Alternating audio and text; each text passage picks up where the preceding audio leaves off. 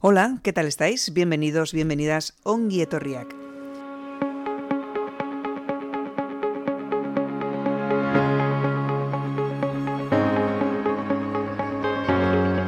Canal podcast del Área para la Igualdad de las Mujeres de Salud Mental Euskadi, la Federación de Asociaciones Vascas que trabajan para defender la dignidad y los derechos de las personas afectadas por problemas de salud mental y sus familias. Somos Agifes de Guipúzcoa, Asafes de Álava, Abifes de Vizcaya y Asasam del Valle de Ayala. Y para este proyecto contamos con el apoyo de Emacunde y el Departamento de Igualdad, Justicia y Políticas Sociales del Gobierno Vasco.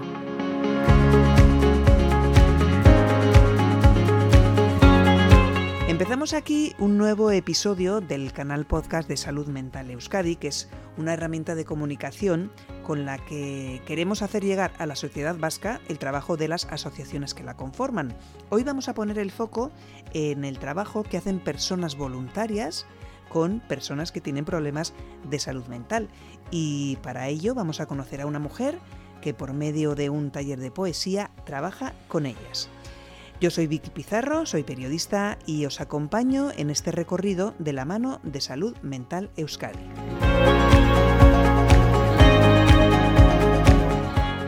Begoña Guerrero, hola, ¿qué tal? Bienvenida. Hola Vicky, buenas tardes a Aldeón. Bueno, estamos de nuevo en las instalaciones de Salud Mental Euskadi, que nos abre sus puertas para conocer a esta mujer, que es actriz con muchos años de experiencia, con muchos proyectos artísticos a sus espaldas y que es voluntaria en una de las asociaciones que conforman Salud Mental Euskadi, que es la Asociación de Familiares y Personas con Trastorno Mental. Eh, Bego, creo que tenemos que empezar por el principio. ¿Cómo y por qué empieza tu colaboración con esta asociación? Bien, yo conocí a, uno de los usuarios, Roberto Domínguez, y porque es un chico que eh, sí ha hecho proyectos audiovisuales y, él escribe libros de poesía. Entonces, por amistad, me comentó de, que podríamos hacer un proyecto de un pequeño recital poético en alguna biblioteca o así. Y bueno, un día me pasé por la asociación y lo comentamos un poco.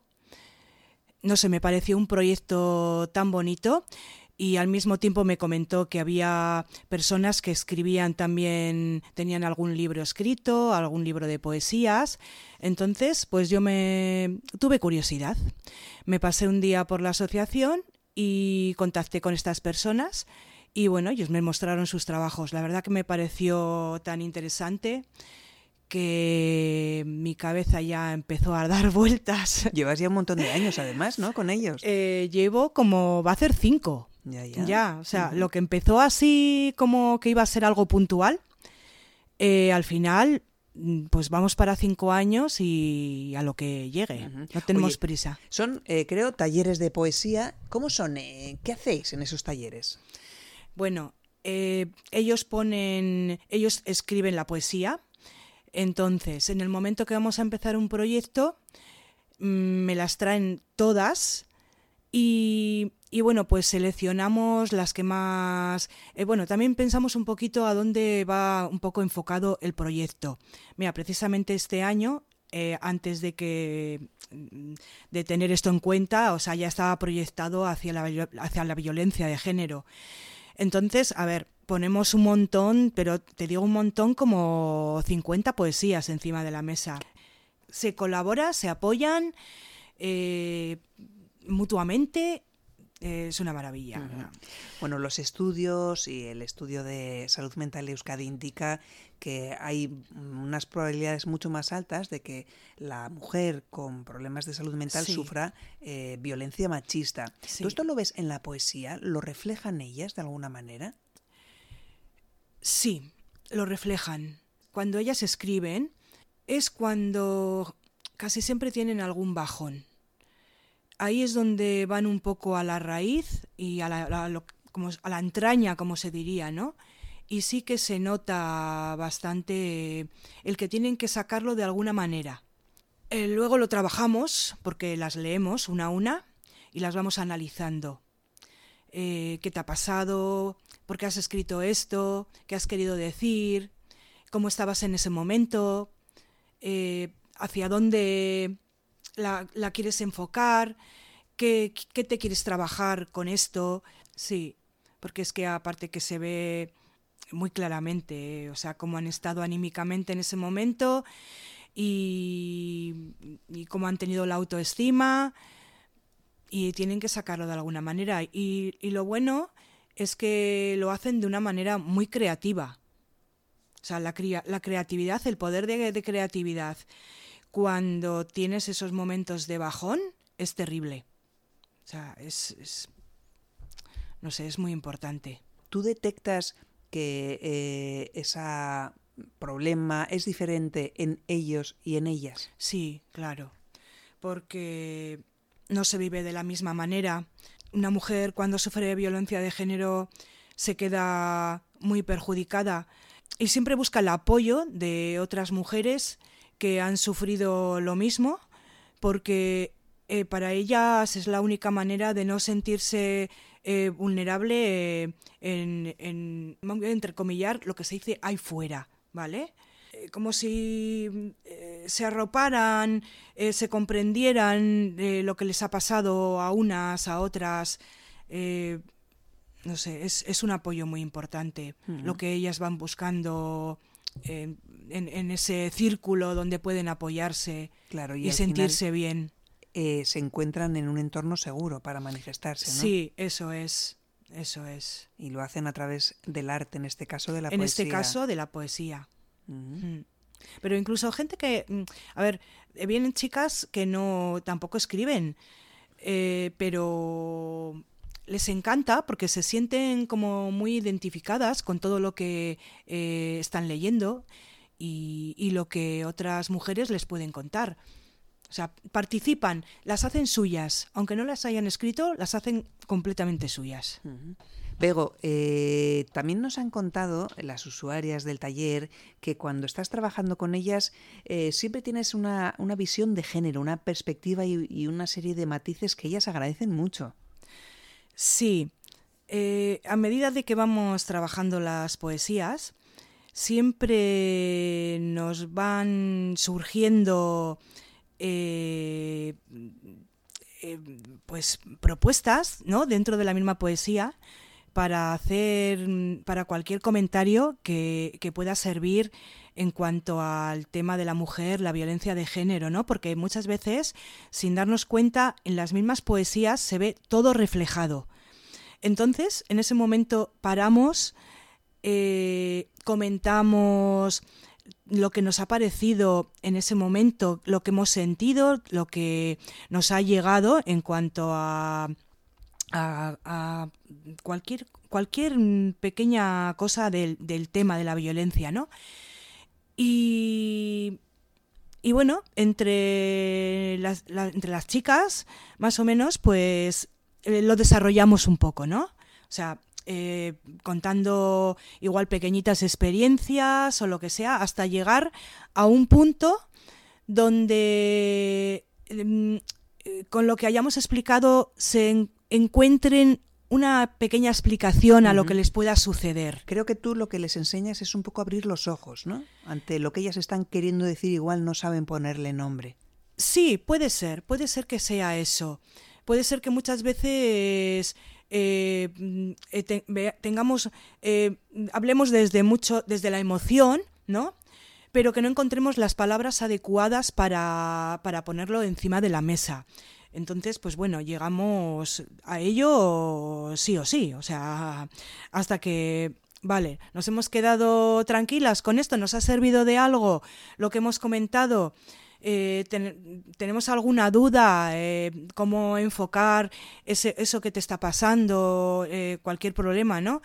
Y ya, pues pasamos a otra cosa, pero casi siempre trabajamos así, poniendo el problema de género encima de la mesa. ¿Cómo es tu relación con ellos y ellas? Muy buena. sí, muy buena. Llevamos tantísimo tiempo que, aparte que mi taller tiene una hora muy mala. O sea, es después de comer, porque es desde de las tres y media a cinco y media. Y parece que no, pero eh, en esa hora es donde mm, igual te muestras un poco más mm, la personalidad propia de cada una, ¿no? Eh, si estás cansada, estás muy más cansada. Eh, si tienes un problema, eh, igual es una hora punta también para, para que te afecte más. Cualquier excusa es buena para parar y comentar cualquier cosa que les haya pasado. O sea, que no es algo ahí de estamos en un taller y hay que estar aquí eh, trabajando. Eh, no, no, o sea, pueden salir, eh, pueden contar lo que quieran. ¿Qué te ha aportado a ti? A mí mucho. Pero lo he ido descubriendo poco a poco, porque claro, yo no, para mí es una experiencia completamente nueva. Empecé totalmente de cero, no podía, no, no conocía para nada eh, cómo funcionaba la, salud mental, no, no conocía, o sea, eh, vamos, totalmente virgen vine, ¿eh? Y, y todo lo que me han ido aportando en cuanto a humanidad y, y esa humildad ¿no? que, que pueden tener personas que, que, tienen un problema y que, y que lo aceptan. No sé, eh, quizás exponerme un poco, yo me pongo a, la altura de ellos, de lo que les pueda suceder. Porque en realidad también me siento como un poquito responsable, ¿no? En, ese momento que estoy ahí, me siento responsable de hacer que se sientan bien. Eh, y además nos puede pasar a cualquiera, y esto te lo he escuchado decir a ti, que la línea es muy fina, ¿no? Sí, nunca sabes dónde está ese límite. Simplemente eh, puedes tener algo puntual, te lo diagnostican, te ponen un tratamiento y ya está, y, no hay problema. Decías que has aprendido tú mucho eh, respecto a la salud mental. ¿Qué has aprendido? Que no supieras. A respetar. Eso lo primero, a respetar. Y a tener en cuenta todo esto que te estoy contando y a defender también. Porque en el momento que ves que alguien se aprovecha de la situación, conociendo cómo, cómo es, eh, yo lo defiendo a muerte, vamos. O sea, no permito, ¿sabes? No, no, no, no permito que se ofenda o que, o que se vaya más allá con mm. estas personas. ¿Cómo es tu relación con estas personas? ¿Ellos cómo te ven a ti? Eh, me ven como un poco líder. sí. Pero también es normal. Luego ya se les olvida y son ellos mismos y, me tratan de igual, ¿eh? Pero al principio, eh, en cuanto yo llego todos los jueves, quizás tengo la figura esa de, de profesor y alumno, ¿no? Entonces, siempre están esperando a ver que yo diga lo que hay que hacer muchas veces no puedo venir y ellos se apañan perfectamente, ¿eh? O sea, hacen el taller sin mí. Leen, siguen un orden de, de, leer las poesías, las representan, o sea, todo lo que hemos trabajado, el día que yo no vengo, lo siguen haciendo de la misma manera. Son unos talleres que a ellos les sientan, a ellos y a ellas, les sientan muy bien, ¿no? Sí, sí, están muy contentos. Nos lo pasamos muy bien, ¿eh? Bueno, Bego es una mujer comprometida como voluntaria, pero también en su trabajo como actriz, porque vemos que a lo largo de tu carrera has escogido en muchas ocasiones trabajos comprometidos, trabajos de denuncia social contra las injusticias. ¿Esto por qué? Sí.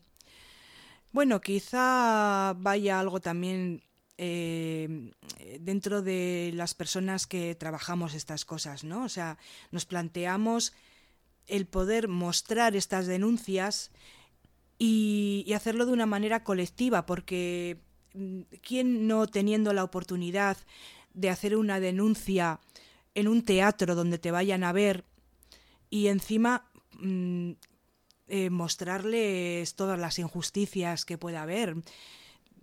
No sé, es algo que merece mucho la pena. Y además con una vertiente también de género y de denuncia de la injusticia frente a la mujer. Y ahí está ese monólogo que tanto juego te ha dado, que has estado un montón de años con él. Háblanos de él. La mujer sola de Darío Fo y Franca Rame son dos dramaturgos, matrimonio eh, italiano, y ellos tienen un libro con ocho monólogos y son todos de denuncias sociales. O sea, de hecho, yo he representado La mujer sola que es una mujer que está secuestrada en su casa, bueno, su marido no la deja salir y al final pues tiene conversaciones con los electrodomésticos, o sea, con toda clase de aparatos inertes porque en algún tiene que, que pasar el rato. Entonces ella es tan sumisa y, y está tan acostumbrada a esto que a veces hasta le parece normal. Aparte que tiene cuida de su cuñado, que está enfermo, encamado, le da mucha, mucha guerra, y hasta que descubre que enfrente hay una señora y bueno, se le abre un mundo de decir, me ha llegado una amiga a quien le puedo contar mis problemas. Y la verdad que es, es un monólogo que dentro de la comedia, ¿no? Porque tiene puntos de humor también, pero, o sea, eh, denuncia un maltrato, pero brutal. Y, estos, los ocho monólogos son muy parecidos. ¿eh? Uno, por ejemplo, es la violación, que la misma autora eh, escribe por una violación real que tuvo ella en una cuando fue detenida. Y bueno, o sea, yo, eh, yo lo recomiendo. No son monólogos muy largos, como de 35, 40 minutos así.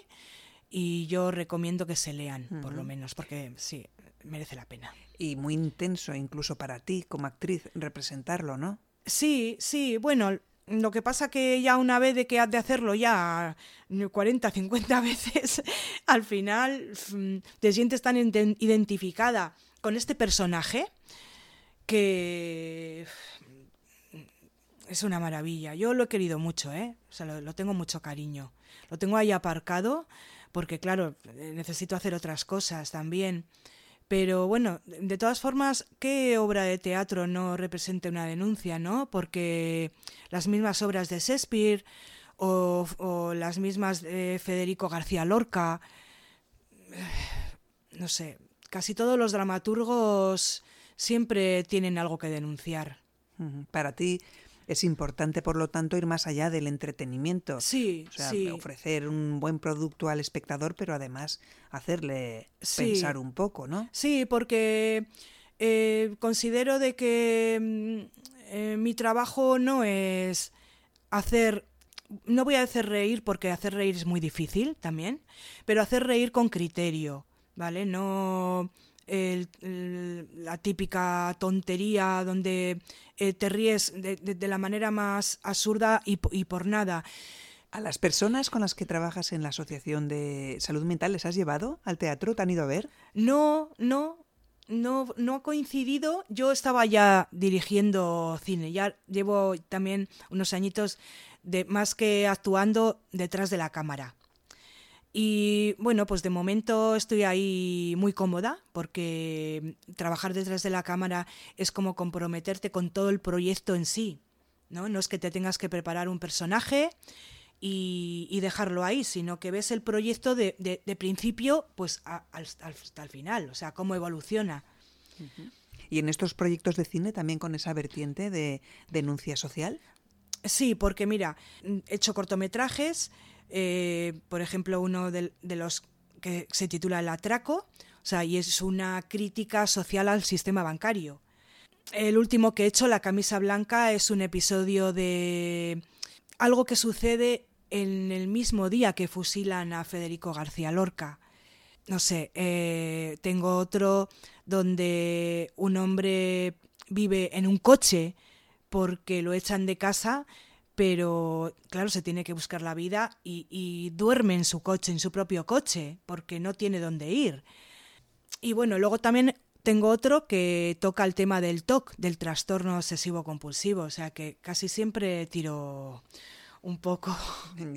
Es que al final el arte es una herramienta también mm, muy poderosa para, para la denuncia, pero también para, para la ayuda, ¿no? Para personas que andan entre las sombras o las tinieblas. Sí, sí, porque yo creo que es una manera de decirles, eh, no estáis ahí abandonados.